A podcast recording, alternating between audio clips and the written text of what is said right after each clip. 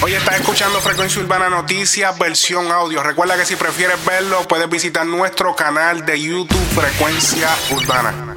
Volver a ponerme frontú en el 2020 porque ustedes como que se están olvidando quién es el más duro, papi. Se están olvidando. ¡Ja! Sigo echándoselas adentro, baby. ¡Eh! Que no se olviden quién es papá.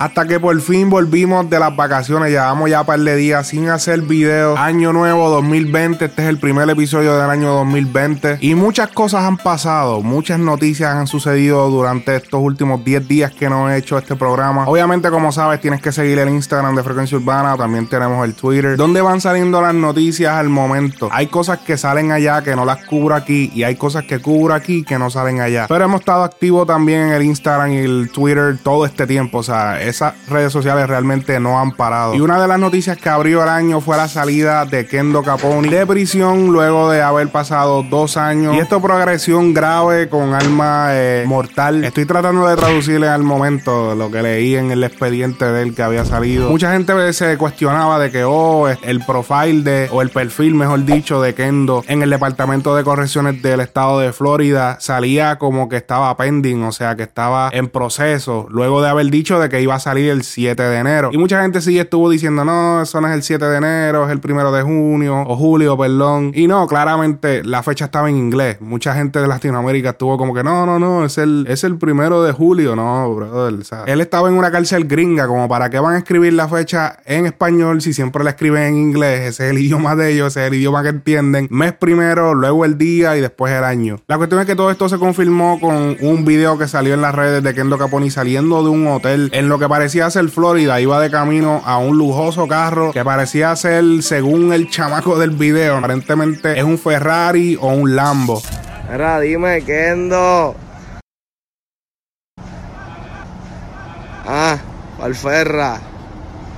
Ah. Luego también salió una foto donde él está como que en un counter, así que eso dejó ver obviamente de que sí está libre, se nota que son imágenes actuales, está más o menos del mismo peso donde la última vez que lo vimos que estaba bastante delgado y hasta el momento no se ha sabido nada de Kendo per se específicamente de él. Es como también había mencionado en uno de los comentarios, o sea, él va a salir de la cárcel, pero hay que darle unos días en lo que se planifica, se organiza y entonces lanza su primer tema eh, luego de salir de prisión. Pero yo quiero empezar con una sección nueva que más o menos hice algo parecido en creo que dos episodios atrás, dos programas atrás, en donde pregunté algo, eh, ustedes contestaron en los comentarios y voy a denominar esta sección como la trivia del género. En cada programa voy a hacer una pregunta, voy a dar unas opciones. La primera persona que conteste, voy a mencionarlo en el próximo episodio como principal. O sea, esta va a ser la primera persona que contestó, ya sea YouTube o Facebook, en cualquiera de los dos sitios. La primera persona va a ser destacada y después que destaquemos esa persona, pues destacamos nueve personas más que obviamente hayan contestado correctamente. Así que tan pronto haga la pregunta, si sabes la contestación, comenta rápido la contestación. Y la primera pregunta del trivia urbano, ya que estamos hablando de Kendo Caponi, ¿cuál fue el primer eslogan que él usó detrás de su nombre? O sea que, por ejemplo, tenemos Daddy Yankee de Big Boss, pero ¿cuál fue el primer eslogan que usó Kendo Caponi luego de su nombre? O sea que Kendo tal. Así que las opciones son A, el demonio de la tinta, B, el duro, C, la mano negra y D, la mano derecha. Así que rápidamente, si sabes la contestación, comenta en la caja de comentarios. Ahora sí, en otro tema, Bad Bunny nos dio un susto el otro día en sus redes sociales, o más bien nos lleva en taquicardia por par de días, y es que todos los días tira un tweet para mantener a todo el mundo caliente en lo que él espera de su próximo álbum. Ya prácticamente eh, él confirmó a través de las redes de que está preparando el álbum y que ya mismo lo saca, pero todo apuntaba a que esto iba a pasar el día de Reyes. Esto por varias señales. Se acercaba el día de Reyes y Bad Bunny se había tirado una foto con una pintura de unos Reyes Magos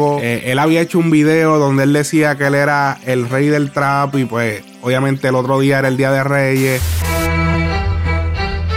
Para vos, busca en Google Busca en Google quién es Restra para ver quién te sale. Así que eran, eran un par de cosas que, que concordaban a que iba a ser el Día de Reyes la salida de Bad Bunny, porque, bueno, la sacó el 24 de diciembre en el 2018 y pues todo el mundo dijo, bueno, pues a lo mejor este año pues la va a sacar en el Día de Reyes. Y obviamente en este punto de la historia todos sabemos que no salió el Día de Reyes. Peor todavía, no ha salido al momento que estoy grabando esto. Ni siquiera sabemos el título, el nombre que va a llevar este álbum. Y francamente eh, fue buena idea de que no saliera ese día. Obviamente eso no fue planificado, pero no fue buena idea de que saliera ya que esa misma noche fue donde ocurrió el fuerte temblor o terremoto que sucedió en Puerto Rico y de los que siguen sucediendo hasta el momento y no iba a ser bueno sacar este álbum durante este problema a pesar de que no está temblando habiendo terremotos en el planeta completo a la misma vez pero de todas maneras sí mata un poco el boom del álbum ya que o sea tienes a todo el género posteando cosas tienes todas las páginas posteando cosas de, de, de, o sea, de todo esto que está pasando en Puerto Rico y te daña un poquito como que la entrada del álbum a la vida de las personas. Es como que perfecto que no lo tiraste ese día Bad porque en verdad que hubiese sido un desastre no hubiese sido lo mismo como pasó con Por Siempre. Y precisamente al día siguiente es cuando nos enteramos que verdaderamente está trabajando en este álbum porque todo era secreto pero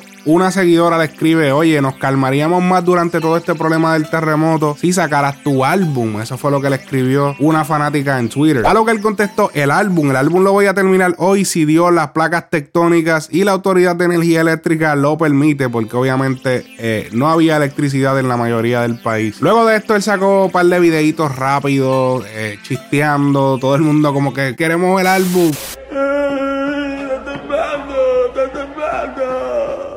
Y finalmente, lo último que se sabe es que estuvo en el Calibash en Los Ángeles y no se ha sabido más nada hasta el momento. Hoy es subasta en el BMW donde fue asesinado la leyenda del rap Tupac Shakur. El modelo 750i del 1996 está siendo subastado por 1.75 millones de dólares. Así que este es el carro donde todo pasó luego de esa pelea que fue a presenciar Tupac junto a Such Knight aquella noche en Las Vegas, Nevada por si no saben algunos de los datos, eh, Search Knight, que era el presidente de Death Row Records, la cual era la compañía que llevaba la carrera de Tupac. Pues Knight se encontraba manejando el vehículo, Tupac iba en el asiento del pasajero y según reportan los testigos en aquel momento, un vehículo se les acercó con una luz roja y le hicieron múltiples impactos de bala a Tupac, quien fue pronunciado muerto días después en el hospital. Tupac solamente tenía 25 años, esto pasó en el año 1996. Según reporta el dealer, quien es dueño de este carro en este momento, los cuales están subastándolo, el vehículo ha sido restaurado a su estado normal, o sea, no tiene los balazos de aquel día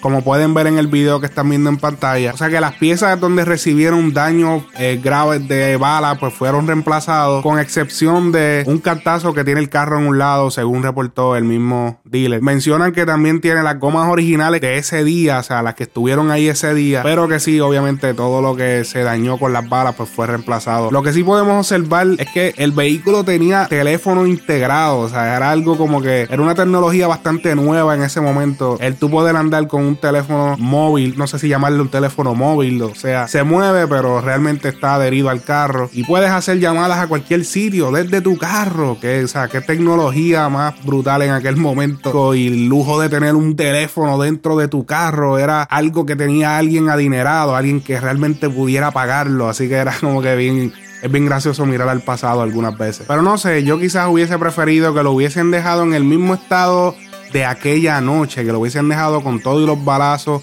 por más eh, fuerte que se escuche. Porque no sé, no es como que yo voy a estar por ahí guiando un BMW que valga 1.75 millones de dólares, como que normal, ¿no? O sea, un vehículo como este, tú no quieres manejarlo, tú quieres tenerlo en un garaje, ponerlo en un sitio donde no le caiga nada, taparlo, como que no, o sea, y, y, y, y verlo apreciarlo y no, no es algo como que no es una pieza como que para andarla manejando por ahí no sé, eh, siento que 1.75 millones por un carro restaurado prácticamente, piezas nuevas, no sé, no creo que para mí sea tan valioso como memorabilia.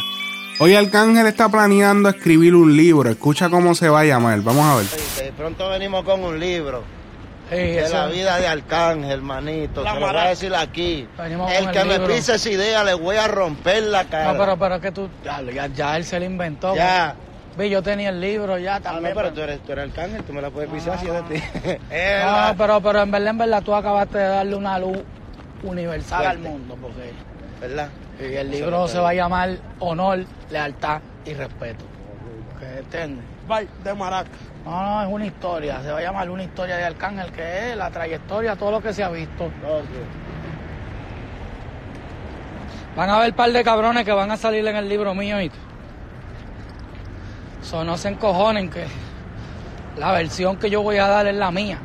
que es el punto. lo que, yo pienso de dos o tres, oíste. Que es mejor que un documental. No es lo que ustedes le han vendido, le han vendido dos o tres al, al, al, le han vendido al mundo. Está apagado. Wow. Y a última hora, si se encojonan, le vamos a mandar el libro con un galón de jugo de parcha. ¿Para qué? Para la presión. Claro.